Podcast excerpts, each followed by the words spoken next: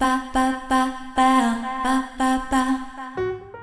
大西ゆかりです。あの、断捨離ってやっぱり難しいな。なんかね、これまた、あさって使うんちゃうかとか思ってまうね。あれあの、ポイントは今いるかどうか、ときめくかどうかってね、よう言いますけども、明日いいんちゃうか、しあさっているんちゃうかって思ってまうんですよね。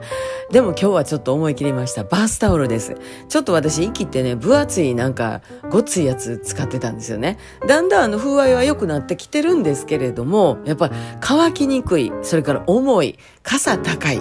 なんかもう一回使ったらバッて洗濯機放り込む派なんで、なんかやっぱりね、もう少し薄手の柔らかい優しい風合いがいいなと、買い替えようと思ってたんで、今日はそれをどうやってさよならするか。そう、ベランダのあの、水が流れる溝のところ、あこにじゅーっとはわしてね、え水をしまして、ざーっと掃除をして、さよならしました。バスタオルくん、ありがとう。